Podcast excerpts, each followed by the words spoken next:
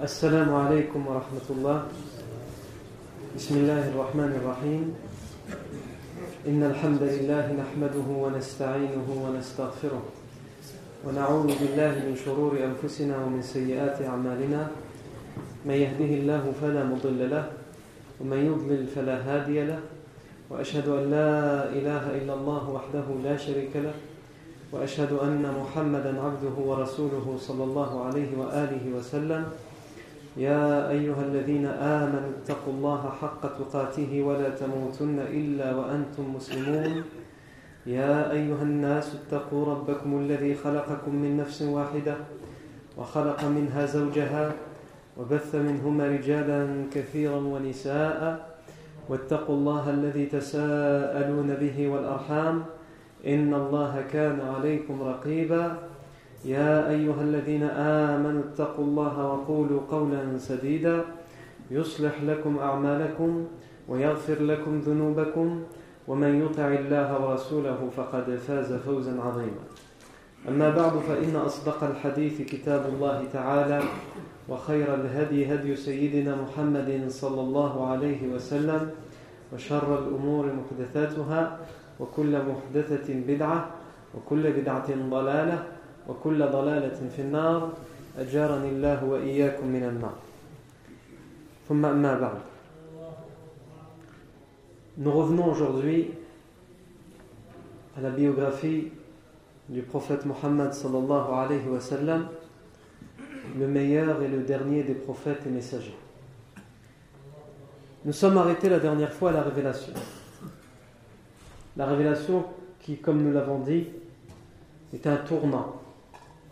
un tournant à la fois dans la vie individuelle du prophète Mohammed un tournant dans la vie de l'univers, un tournant dans l'histoire de l'humanité.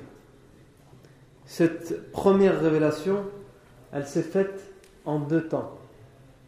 Le premier, c'est dans la grotte de Hira. Après les 40 ans de préparation du prophète sallam à recevoir cette révélation, les événements se sont accélérés juste avant de recevoir cette première révélation, puisque le prophète sallam avait pris l'habitude de s'isoler, de s'éloigner de la société mécoise qui était noyée dans l'ignorance, dans l'idolâtrie, dans euh, les innovations de toutes sortes. Et donc c'est à ce moment-là que le prophète sallam recevra la première grande révélation, même s'il a déjà eu des signes et des prémices à cette révélation. Comment cette, cette première révélation s'est passée? Alors qu'il était isolé dans la grotte de Hira, qu'il y méditait, qu'il y réfléchissait, l'ange sous forme humaine l'a pris, l'a enlacé et lui a cité les premières révélations. On ne va pas sur les détails, on est assez revenu dessus. La première révélation, c'était les, premières, les premiers versets de Surat Al-Alaq. اقرأ باسم ربك الذي خلق خلق الإنسان من علق اقرأ وربك الأكرم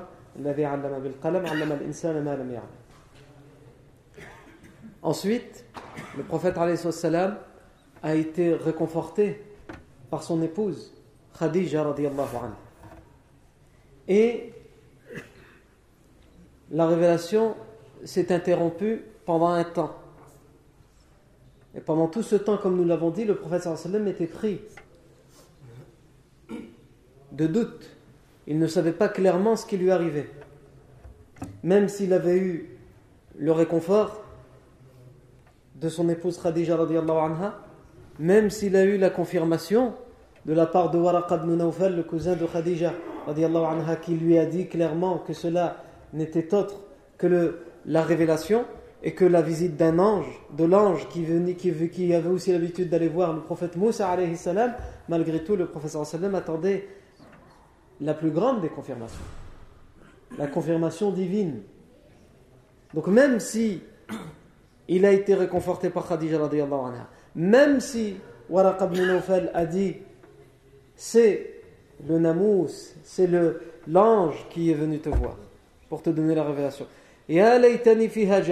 Si seulement je pouvais être encore jeune.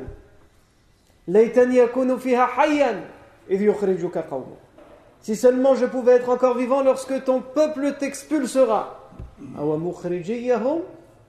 Vont-ils m'expulser? Oui, bien sûr. Il n'est personne qui est venu avec ce que toi tu, nous amènes, c'est-à-dire la révélation, sans qu'il ait été la cible de toutes les hostilités. Et Waraq ibn Nawfal décède. Celui qui a le mieux compris ce qui est en train de se passer, puisque Khadija anha, à aucun moment elle lui dit tu es prophète. Khadija anha lui dit juste, elle le reconforte en lui disant tu es quelqu'un de bien, ça ne peut pas vouloir dire que c'est quelque chose de mal qui t'arrive. Mais le seul qui a compris, dès qu'il entend la première fois ce récit, c'est Waraq ibn il décède. On a expliqué pourquoi, pour quelle raison, pour quelle sagesse. Le prophète sallam, alors qu'il marche, qu'il prend, qu'il s'isole, qu'il prend l'air, qu'il essaie, qu'il de méditer, de réfléchir à ce qui lui est arrivé, à ce que Khadija, son épouse, lui dit, à ce que Waraka, qui est maintenant décédé, lui a dit. Il aimerait tant lui poser des questions pour avoir plus de, de, précision. Est-ce que était sûr de lui ou c'était juste une parole comme ça? Qu'a-t-il voulu dire? Pendant cette période-là, le professeur sallam, après une interruption, va recevoir la seconde révélation. Cette seconde révélation dans laquelle il verra Jibril, qui prendra tout l'horizon, qui sera assis sur un trône, qui prend, il le verra entre, le, entre la terre et le ciel. et qui lui dira, cette voix résonnera en lui Ô oh Muhammad, tu es le messager d'Allah. Anta Rasulullah. C'est la confirmation. Mais même comme ça, le professeur sallam, avec ce qu'il vient de recevoir, cette confirmation qui est un fardeau, qui est difficile à entendre et à recevoir qui a comme conséquence toutes les conséquences que ça a, qui a comme implication toutes les implications que ça a, le professeur sallam retourne chez lui et demande à ce qu'on le couvre comme à la première révélation afin qu'on le réconforte. Et alors qu'on l'a couvert, cette, cette, seconde révélation avec euh, la deuxième sourate qui, est révélée. Surat al-Muddathir, le premier verset de Surat al-Muddathir. Mm-hmm. Ya ayyuha al-Muddathir, qum fa'andir, wa rabbaka fakabbir. وثيابك فطهر والرجز فاهجر ولا تمنن تستكثر ولربك فاصبر Ô toi qui te couvres d'un drap, d'un manteau, lève-toi et va avertir. Va avertir les gens du châtiment d'Allah s'ils ne se soumettent pas à l'unicité d'Allah Azza wa et proclame la grandeur d'Allah, proclame sa grandeur et son unicité. Et tes vêtements, purifie-les. Ton apparence, purifie-la. Ton comportement, ton caractère, purifie-le. Et éloigne-toi de l'impureté, de la souillure, de l'idolâtrie, du péché, de la colère d'Allah, ou de tout ce qui peut causer la colère d'Allah. Et les versets se terminent par et pour ton Seigneur, patiente. Tu vas avoir besoin d'une grande patience dans ce qui va suivre. Parce que comme Waraq ibn Nawfal te l'a dit, à chaque fois que quelqu'un est venu avec ce que toi tu viens, il a été la cible de toutes les hostilités, de toutes les attaques. Et tu vas toi en être la cible encore plus que les autres parce que tu es le dernier des prophètes et la dernière des révélations. Et la chose que Ash-Shaytan, Iblis, ne veut pas voir aboutir, c'est la dernière des révélations. La finalisation du message divin pour l'humanité. C'est-à-dire la concrétisation de la miséricorde d'Allah, de la guidée d'Allah, de la guérison d'Allah pour les cœurs et pour les corps à aucun, à n'importe quel prix, Iblis ne veut pas voir ce projet aboutir. Ces deux premières révélations nous apprennent certaines choses. On a déjà parlé de beaucoup de choses, on ne va pas les rappeler, autrement on va rester à chaque fois faire du surplace. D'autres choses que nous enseignent ces deux premières révélations, c'est tout d'abord qu'il y a eu une interruption. Et comme nous l'avons dit, dans toute la vie qui va suivre du professeur sallam, c'est-à-dire la prophétie, pendant les 23 ans où le professeur sallam est prophète, ces interruptions seront très rares. Et elles seront toujours, elles auront toujours une raison. Ici, l'interruption, c'était pour donner le professeur sallam au temps d'accepter, de recevoir, de prendre conscience qu'il est le prophète. Et à de rares autres moments, on y reviendra lorsqu'on s'y arrêtera, il y aura des interruptions de la révélation et il y a une raison bien précise. Sinon, la révélation, en temps général, est continue. Dès qu'il y a un événement, un contexte, elle est, la, révélation, elle est continue. Quand on parle d'interruption, il y en a, ils peuvent s'imaginer qu'on est en train de dire, ça veut dire qu'à aucun moment ça s'arrête. Toujours il reçoit la révélation. 24 heures sur 24. Non, on ne peut pas dire ça. Ça veut dire dès qu'il y a une raison à ce qu'il y ait la révélation, la révélation arrive. Et quand on parle d'interruption, c'est-à-dire qu'il y a des moments, normalement, là il y a une raison, il y a un contexte, il faut absolument, on a besoin de la révélation pour nous éclaircir sur cet événement ou ce contexte. Mais malgré tout, il y a une interruption. il y a une raison à cette interruption alors qu'il y a un contexte qui demande la révélation. Ici, il y a eu une interruption. C'est ça qu'on appelle une interruption. Le professeur Sam a besoin d'avoir la confirmation de ce que Khadija lui a dit, de ce que Waraq ibn lui a dit. Donc on a un contexte qui demande une réponse via, par le biais de la révélation. Et pourtant, il y a eu une interruption. La raison, c'est pour donner le temps au professeur d'accepter et pour fermer le clapet de tous ceux qui pourraient à l'avenir dire tout ça c'était préparé. C'est lui qui s'est inventé cette histoire de prophète. Non, puisque lui-même ne comprenait pas ce qui lui arrivait et que cette, cette révélation s'est interrompue. Cela veut dire que ce n'est pas lui qui gère la révélation. Ce n'est pas lui qui la réclame qui la demande et automatiquement elle vient. Non. Donc ça c'est la première chose que ça nous apprend.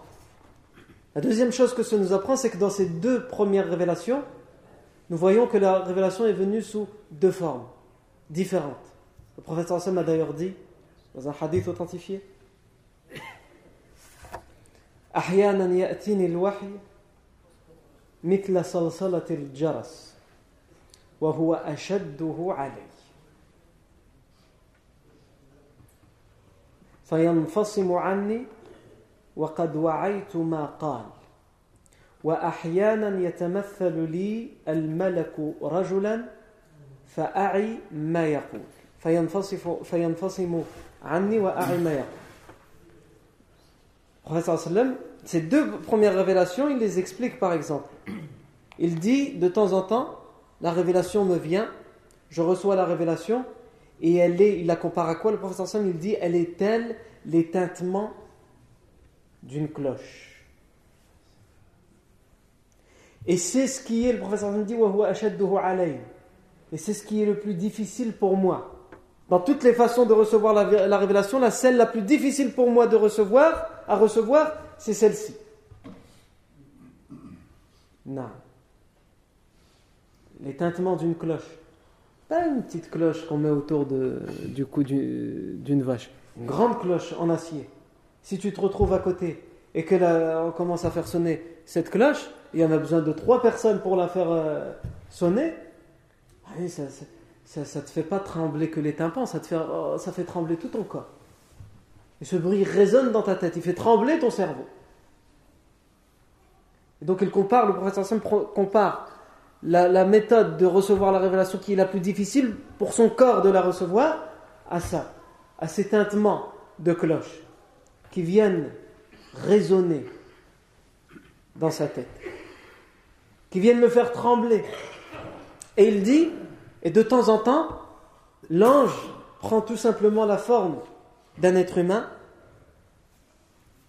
et il me parle. Et j'entends et comprends ce qu'il dit. Donc il dit la première façon c'est comme l'éteintement d'une cloche et c'est le plus difficile pour moi et j'entends et comprends ce qu'il dit. L'autre façon c'est que l'ange prend la forme d'un être humain, il me parle, j'entends et comprends ce qu'il dit.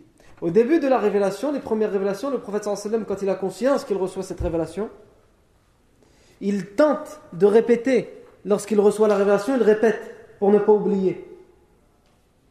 Parce qu'il sait que c'est une grande responsabilité qu'il a. Lève-toi et va avertir. Il doit transmettre, mais il doit transmettre scrupuleusement, minutieusement. Alors, il veut tout faire en sorte qu'il n'oublie rien, ne serait-ce pas une seule lettre.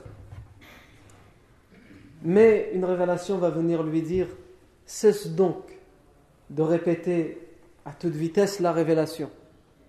C'est nous, Allah Azzawajal parle et dit c'est nous, c'est nous qui garantissons le rassemblement et la mémorisation du Coran.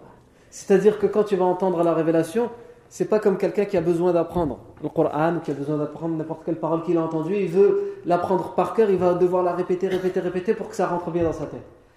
Allah Azzawajal fait en sorte que le prophète quand il reçoit la révélation, il doit juste s'occuper de la recevoir. Quant à sa mémorisation dans le cœur et la cervelle du prophète Mohammed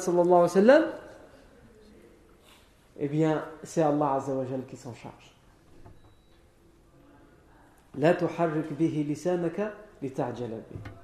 Ne bouge pas ta langue afin de devancer d'une certaine manière la révélation, pour être sûr de euh, la transmettre. Ne t'inquiète pas pour ça. Et donc recevoir la révélation, comme nous avons dit, il y a ces deux formes, comme, le professeur l'a dit. Les tintements d'une cloche et l'ange vient sous forme humaine. Et dans ces deux premières révélations, Iqra et Ya al-Mudathir, nous avons ces deux formes. Iqra sous forme humaine. L'ange est venu sous forme humaine, est apparu d'un coup dans la grotte de Hira. La deuxième, Ya al-Mudathir, alors qu'il était recouvert du manteau, il a entendu cette voix qui lui a donné ces versets. Il les a reçus de la, de la première forme qui a été citée dans le hadith. Le prophète, lorsqu'il reçoit la révélation, ça a une incidence sur le corps, sur tout son corps. Comme nous l'avons déjà dit, recevoir la parole d'Allah Azzawajal, ce n'est pas recevoir n'importe quelle parole, c'est recevoir la parole parfaite, la parole divine. C'est non seulement une, grande et grave responsabilité, mais en même temps le corps de l'être humain est quelque chose d'insignifiant, de petit, face à la parole d'Allah Azzawajal.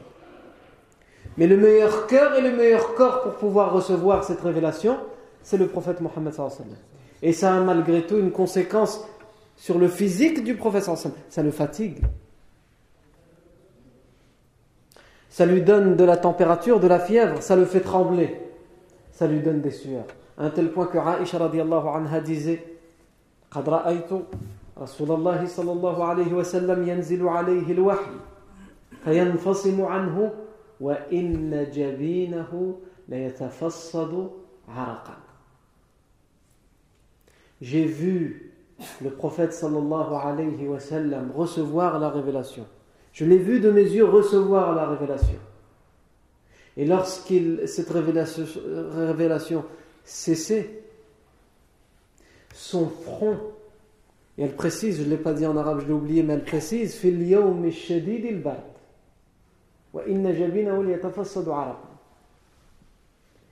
Je l'ai vu recevoir, de mes propres yeux, je l'ai vu recevoir la révélation dans des journées très froides, où il faisait très froid. Des journées d'hiver. Et pourtant, dès que la révélation cessait, son front était noyé, il coulait de sueur. Alors qu'on était dans les journées hivernales où il faisait très froid. C'est l'effet, un des effets que ça fait sur le prophète sallallahu alayhi wa alihi wa sallam. Les autres formes de révélation, c'est à travers le rêve. Et c'est les premières révélation que tout prophète reçoit. Avant de recevoir la révélation par le biais d'un ange, les premières révélations, ce sont des introductions, si on peut s'exprimer ainsi, ce sont des introductions à la révélation. Petit à petit, à travers ce qu'on appelle un ru'ya sadiqa, à travers des, rêves véridiques. Le prophète alayhi salatu wassalam, Aisha radiallahu anha dans l'authentique de Bukhari, lorsqu'elle nous raconte la première révélation dans la grotte de Hira, elle dit les premières révélations qu'il a reçues avant la grotte de Hira, c'était à travers des rêves. Il recevait la révélation à travers des rêves, et ces rêves, comme il les avait faits, ils se réalisaient. Al-Qama ibn Qais disait tous les prophètes, au début, ils reçoivent la, révélation à travers des rêves. Pourquoi? Il explique, il dit, afin que le cœur du prophète se tranquillise, se tranquillise à recevoir la révélation, qu'il comprenne que les rêves qu'il fait sont une révélation, petit à petit. Et ensuite vient la révélation sous les autres formes, sur par le biais d'un ange. Et comme nous l'avons déjà dit, le prophète alayhi recevait au tout début ces révélations-là, par, par ce biais-là, même s'il ne comprenait pas que c'était des révélations. Le savant Abu Shama disait carrément Le prophète voyait des choses formidables avant sa révélation. Et on a d'ailleurs cité le hadith dans lequel le prophète disait.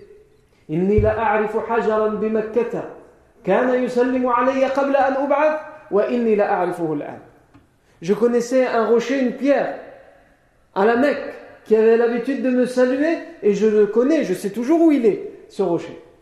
On a même un autre hadith qui est rapporté par le Bayhaqi, et qui est raconté, narré par Ali ibn Abi Talib, anhu, qui nous dit Une fois j'étais avec le prophète, alayhi wassalam, nous étions sortis, nous étions du côté de la Mecque, à l'extérieur, à la périphérie de la ville de la Mecque. Et à chaque fois que nous allions à la rencontre d'un arbre ou d'une dune ou d'une montagne, cet arbre ou cette dune ou cette montagne disait Assalamu alayka ya Rasulallah.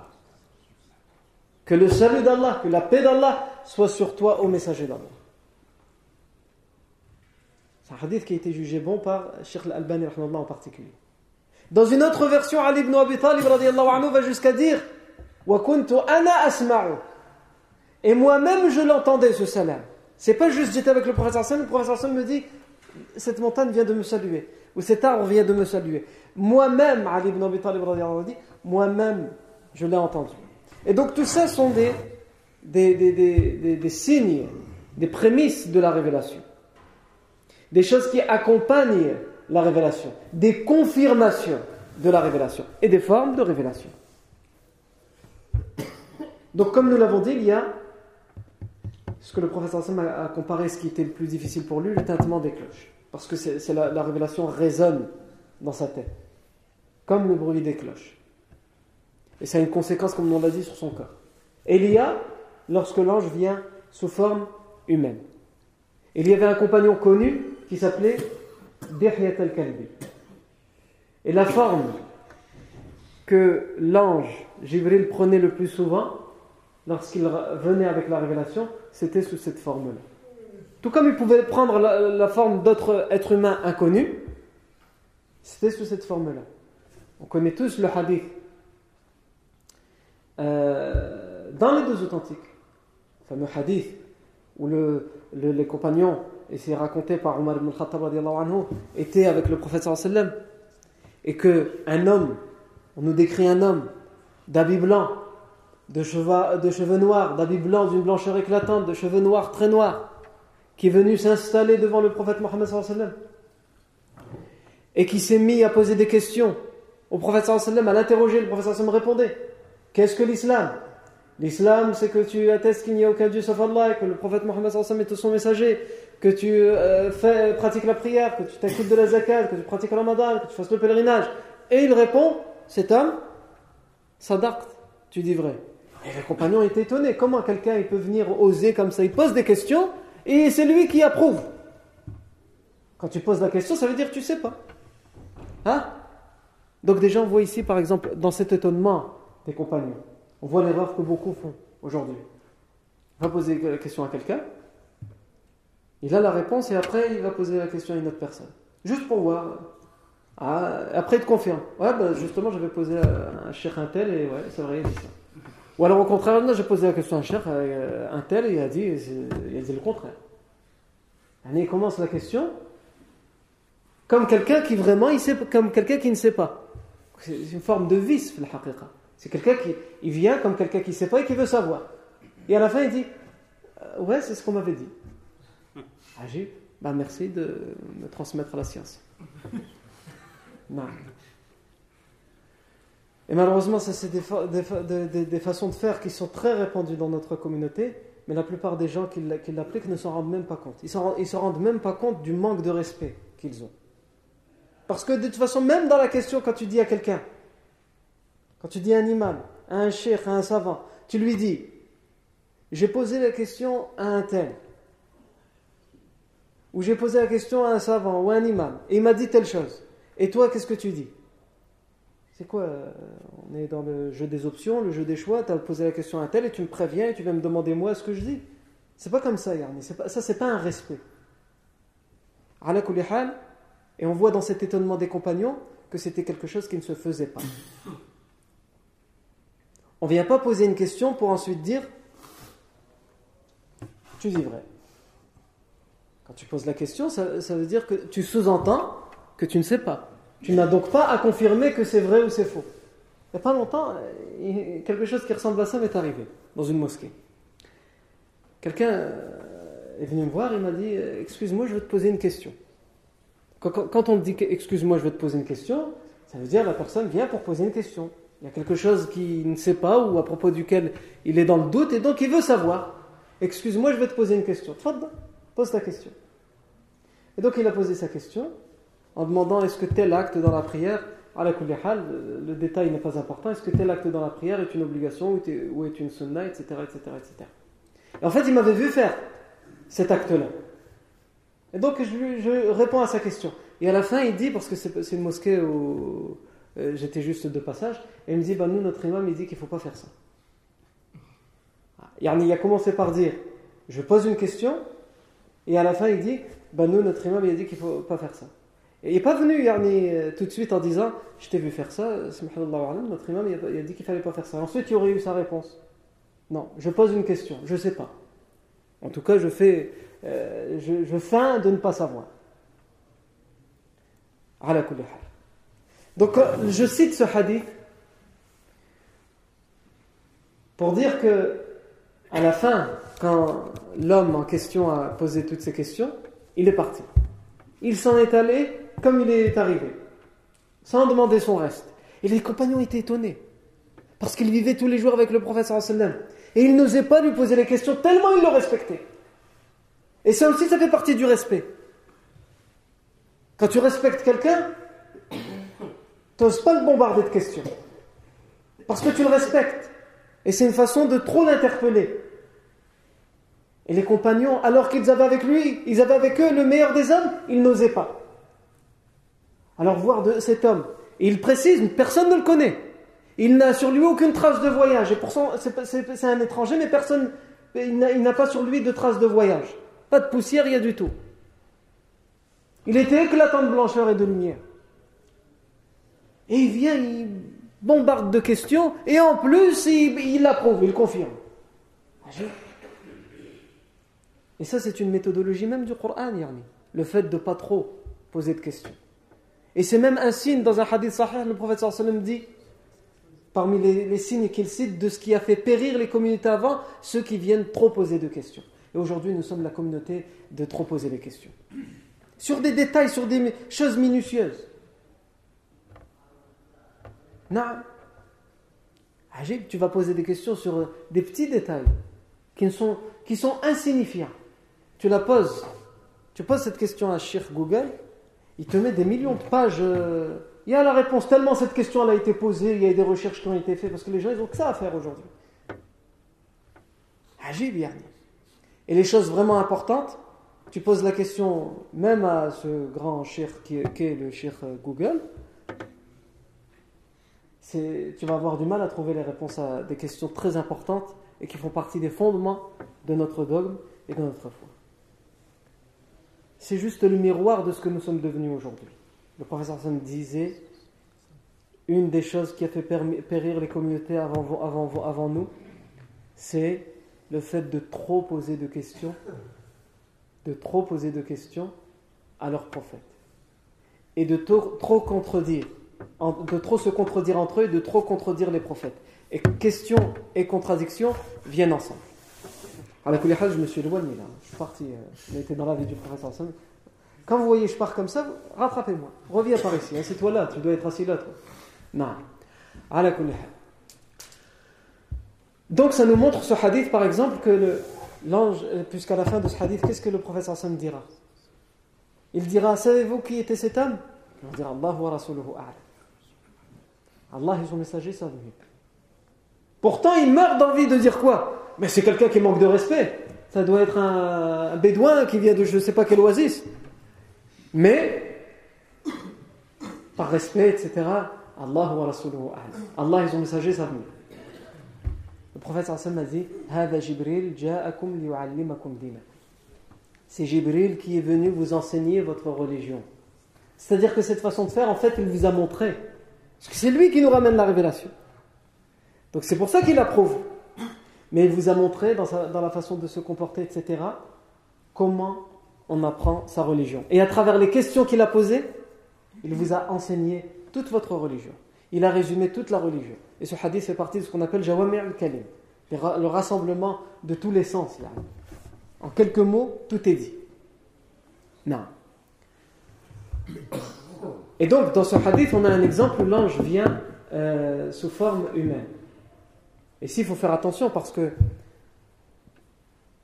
tous ceux qui voient un ange ou qui rencontrent un ange, ou qui entendent un ange ou qui parlent avec un ange, je ne parle pas de ceux qui fument trop le joint, qui disent j'ai vu un ange. Euh, cela, on les met de côté. Je parle vraiment, ça, peut exister, surtout chez les prédécesseurs pieux, des gens qui vraiment ont eu affaire à des anges. Eh bien, cela ne veut pas dire qu'ils sont prophètes. Puisque là, on vient, on voit un exemple. Le professeur était avec Omar ibn Khattab, il était avec d'autres compagnons. Ils ont eu affaire à l'ange Jibril qui a pris la forme d'un être humain, mais ça ne fait pas d'eux des prophètes. Non. Euh, et on a des récits qui ont été authentifiés par des muhaddithines sur certains prédécesseurs pieux qui leur arrivaient des choses avec des anges. Et nous-mêmes, nous aurons affaire aux anges. Nous-mêmes, nous aurons affaire aux anges. Notre dernier jour de vie, nous aurons affaire aux anges. À l'ange de la mort et à l'équipe d'anges qui vient euh, donner un coup de main pour faire sortir l'âme. Donc le fait de rencontrer un ange, de parler avec un ange, ne veut pas forcément dire que euh, on est prophète. Ça veut soit dire que la personne est, machallah, très pieuse, soit dire qu'il faut qu'il lève le pied sur euh, ce qu'il fume. C'est un des deux. Non. Euh, une autre forme de révélation, c'est qu'Allah parle directement au prophète Mohammed même, si sur cette méthode-là, il y a eu des divergences entre les savants, certains disent que c'était seulement pour Moussa alayhi salam. D'autres disent même pour le prophète sallam. Les savants qui disent même pour le prophète sallam, et c'est Wallahu a'lam la plus, probable, prennent l'exemple de, et on le verra plus tard en détail, l'exemple du récit de l'Isra wal Mi'raj. Le voyage nocturne, lorsque le prophète sallam voyagera. Et le hadith qui raconte l'Isra wal Mi'raj nous montre qu'Allah a parlé au prophète sallam sans l'intermédiaire d'un ange. Non. De toute façon, on reviendra sur ce sujet euh, lorsqu'on fera l'Isra ou al-Mi'raj. Donc, cette révélation nous fait tirer les leçons de ce que nous venons de dire. Le prophète sallam, il a reçu la révélation qui lui a dit Iqra, lis c'est-à-dire cette lecture, ce, Coran va la transmettre. Il a reçu comme révélation Qum fa'andir. Ô toi qui es couvert d'un manteau, lève-toi et va avertir.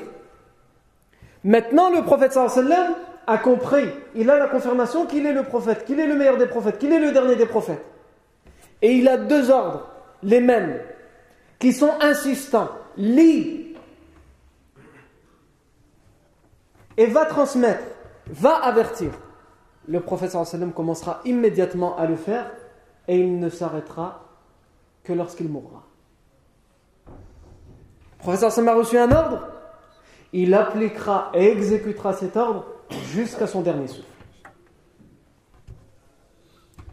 Et évidemment, les premiers à qui le professeur Hassan va parler, va transmettre, va appliquer cet ordre, c'est à ceux qui sont le plus proches de lui. Mais avant de voir ça, si on veut résumer en quelques points, qu'est-ce que le professeur Hassan doit transmettre? On pourrait dire beaucoup de choses. Pour résumer en quelques points, il y a tout d'abord, évidemment, l'unicité d'Allah Azzawajal. Allah Azzawajal est unique. Et nous devons l'adorer lui uniquement et exclusivement. Et c'est ce qu'il faut transmettre aux gens, et en particulier à l'époque, parce qu'ils se sont noyés, éloignés dans l'idolâtrie, dans les innovations, dans l'associationnisme à Allah Azzawajal. Donc la première chose, at-tawhid. L'unicité d'Allah Azzawajal. C'est ça qu'il faut transmettre. La seconde chose, la vie après la mort, la remise des comptes après la mort. Parce que les Quraysh de l'époque, les idolâtres, vivaient comme s'ils ne mourraient jamais, ou qu'en tout cas, comme s'ils ne ressusciteraient jamais pour rendre des comptes. Et même, ils mettaient en doute la résurrection. Et ils ne croyaient pas au jour dernier. C'est pour ça qu'on a beaucoup de hadiths, et même dans les versets, où on a la foi en Allah Azzawajal uniquement, qui est toujours et souvent accompagnée de la foi au jour dernier. Celui, comme le professeur Sam disait, celui qui croit en Allah est au jour dernier. Qu'il dise du bien ou qu'il se taise. Celui qui croit en Allah ou au jour dernier, qu'il honore son hôte, son invité. Celui qui croit en Allah ou au jour dernier, qu'il ne fasse pas du tort à son voisin, etc.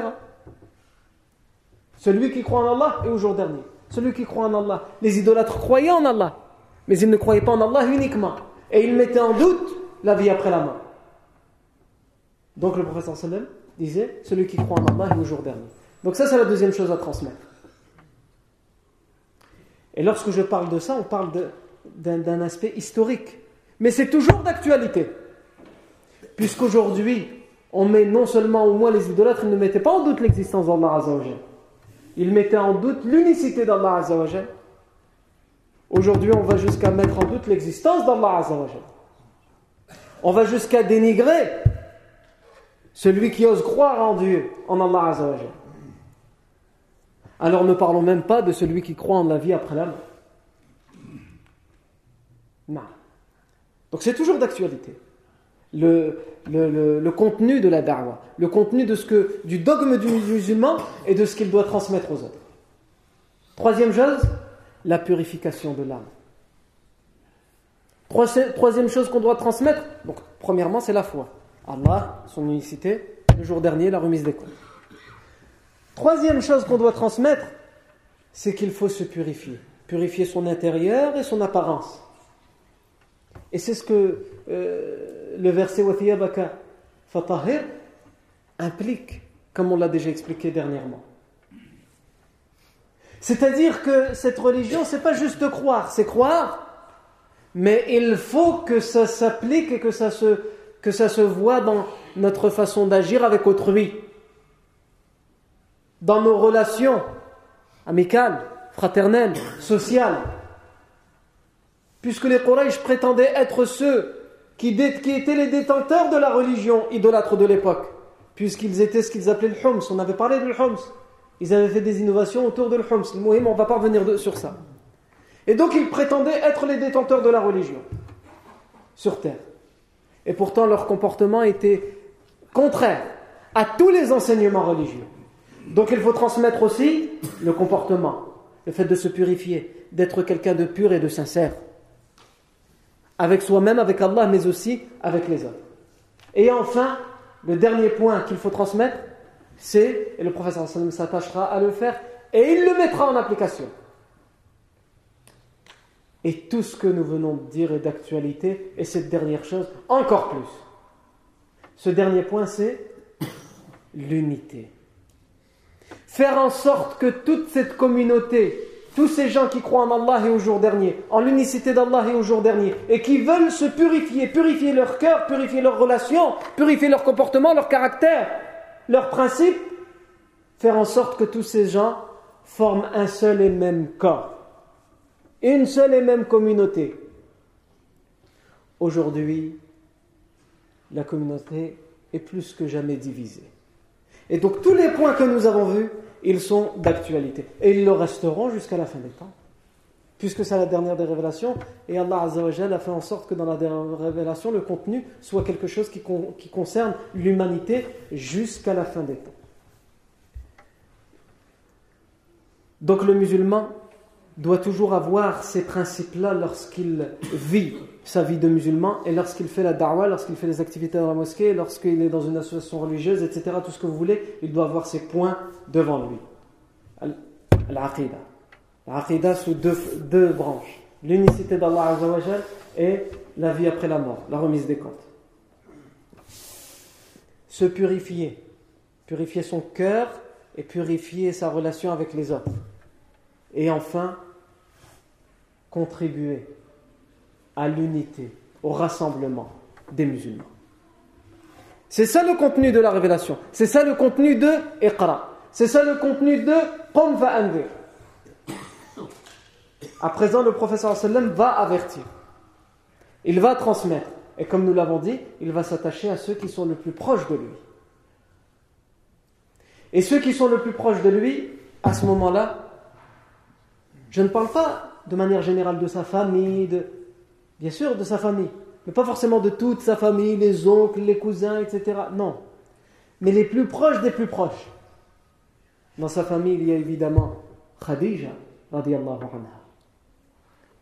Il y a Ali ibn Abi Talib, qui était encore un jeune enfant à l'époque, mais pourquoi il était très proche de lui? Parce que c'était son cousin, le fils de son oncle Abu Talib, Abu Talib avait pris le prophète sallam sous son aile, puisqu'il était orphelin, et lorsque le prophète sallam à cette époque-là était adulte, et qu'Abu Talib avait beaucoup d'enfants, il avait déchargé Abu Talib d'un enfant, il avait pris Ali, euh, Ali, son cousin Ali, pour qu'il vive chez lui, pour que ça soulage et que ça allège un petit peu toutes les charges que Abu Talib avait pour ses enfants.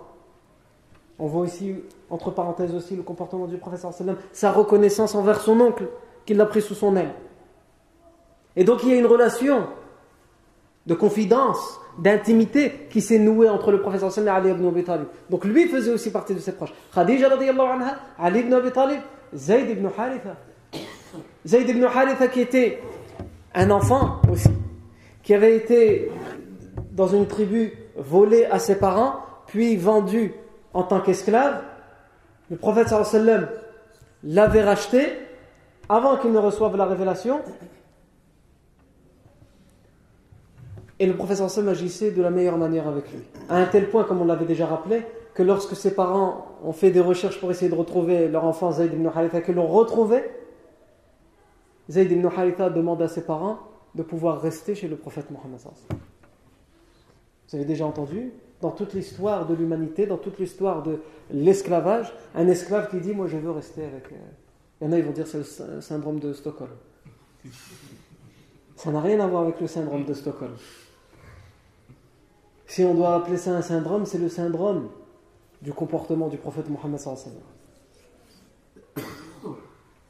Tellement le prophète sallallahu était bon avec lui, il a demandé à ses parents Laissez-moi avec le prophète Mohammed Tu es son esclave, c'est pas grave. Être esclave chez lui, c'est mieux qu'être libre chez n'importe qui. Parce que le prophète sallallahu à aucun moment, dans aucune de ses paroles ni de ses actions envers lui, ne le faisait comprendre ne lui faisait rappeler son statut d'esclave. Loin de là. À un tel point que par la suite, puisqu'il voulait rester chez lui, le professeur Hassan l'a affranchi, libéré et l'a adopté. Et on reviendra sur ça, puisqu'à l'époque, l'adoption, Hassan n'a pas encore reçu la révélation, l'adoption en tant que telle n'était pas interdite. Elle n'était pas encore interdite. Donc on l'appelait Zayd, on l'appelait Zayd ibn Muhammad, puisqu'il l'avait adopté. Zayd, fils de Mohammed. Par, la suite, on y reviendra en détail, une révélation viendra pour dire que l'adoption euh, sera interdite. Pas dans le sens où on prend en charge quelqu'un pour euh, l'aider parce que c'est un orphelin, ça c'est évidemment plus qu'autorisé, c'est recommandé. Mais je parle du fait de dire que quelqu'un, à partir d'aujourd'hui, alors qu'on n'a aucun lien de sang, à partir d'aujourd'hui, tu es mon fils, tu es dans mon état civil, etc., tu prends mon nom de famille. Ça, c'est ça qui est interdit. Mais on reviendra en détail sur ça. Non. Zayd ibn Haritha. Et enfin, Abu Bakr as-Siddiq. Il y a énormément de divergences. On a des hadiths qui laissent entendre que le premier à s'être converti, c'était Abu Bakr as-Siddiq. On a des hadiths qui laissent entendre que la première à s'être convertie, c'est Khadija. On a d'autres hadiths qui laissent entendre que c'est Zayd. On a d'autres hadiths qui laissent entendre que c'est Ali. Alors qui est le premier à s'être converti? Malgré toutes ces divergences, on pourrait citer ici beaucoup de récits. Il y a un récit qui est raconté par un compagnon qui s'appelle Ufayf. Même si la chaîne de transmission est jugée faible par certains, comme l'Albani rahmanallah, mais cette ce récit est rapporté sous plusieurs chaînes de transmission qui viennent s'accouder, comme, les spécialistes du hadith disent, les unes aux autres, donc qui viennent donner une authenticité à ce récit. cet homme nous raconte et il nous dit, je me rappelle, au tout début de l'islam, alors que le professeur venait de recevoir la révélation, mais que personne n'était au courant encore, puisqu'il ne faisait pas encore la da'wah au grand public. Il n'avait pas encore dit à tout le monde, je suis prophète. Il dit, je me rappelle qu'un jour, pendant la période du pèlerinage, j'étais avec Al-Abbas, l'oncle du professeur Al-Abbas ibn Abdel Muttalib, qui était un commerçant et moi aussi. Je voulais lui acheter, faire, faire un, commerce avec lui. Et alors que je discutais avec lui de mon commerce, j'ai vu un jeune homme, le professeur un jeune homme sortir. Et il s'est mis à prier. Et dans d'autres versions, il décrit sa prière. Dans, une version, il dit il s'est mis à prier, dans d'autres versions, il décrit parce qu'il ne savait pas ce que c'était. Il s'est mis à s'incliner, à se relever, etc. À l'époque, la prière n'était pas encore obligatoire, évidemment. J'ai vu une femme sortir qui l'a rejoint dans sa prière et un jeune enfant, Ali ibn Abi qui l'a rejoint dans sa prière. Et j'ai dit à l'Abbas, mais qui sont-ils? Que font-ils? C'est étrange. Et l'Abbas m'a dit, tu ne sais pas qui ils sont C'est mon neveu. Muhammad ibn Abdullah, sallallahu alayhi wa sallam. Et elle, c'est son épouse Khadija bint Khuwaylid, radiyallahu anha. Et lui, c'est mon neveu aussi, Ali ibn Abi Talib, le cousin du professeur. Il dit qu'il a reçu la révélation. L'Abbas ibn Talib dit à cet homme Ufayf, il dit, il dit qu'il a reçu la révélation et qu'il est prophète. Et Ufayf termine ce, récit en disant si seulement, et c'est pour ça qu'on sait que eux ils ont fait partie des premiers, parce qu'il dit si seulement j'avais pris ce jour-là la décision de me convertir, puisqu'il la prendra bien plus tard la décision de se convertir. Et si seulement j'avais pris la décision ce jour-là de me convertir, parce que j'aurais été le quatrième à entrer dans l'islam. Ça montre que c'était le tout début. On a même des versions carrément qui disent la révélation est descendue sur le prophète le lundi et le mardi, le Ali ibn Abi Talib prie avec le prophète Donc c'est vraiment dès les premiers instants, dès les premiers jours, les premiers. Mais qui est véritablement le premier,